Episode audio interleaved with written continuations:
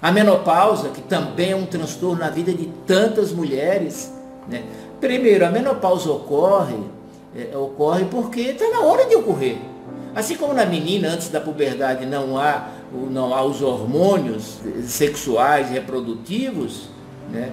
É, também chega na, na idade da menopausa, esses hormônios também, já que a fase reprodutiva já acabou, eles baixam porque está na hora de abaixar mesmo.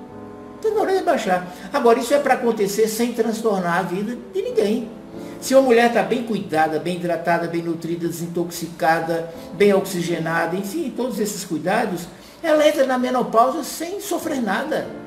Então não tem essa história de que na hora que aparece todos os sintomas da menopausa, que muitas vezes é, realmente estão presentes e, e transtornam mesmo, se põe a tudo, toda a culpa no hormônio, porque o hormônio baixou, e aí a solução é, é tomar hormônio. Há uns tempos atrás, essa reposição hormonal do menopausa era uma farra para todo mundo. Né? A reposição normal era modernidade.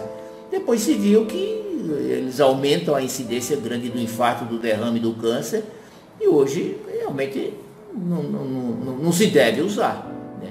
E, e, eu digo para você, não precisa, porque é, diante desses cuidados gerais, né, você, a mulher para entrar na menopausa sem nenhum sofrimento. Ela entra em condição uh, uh, normal.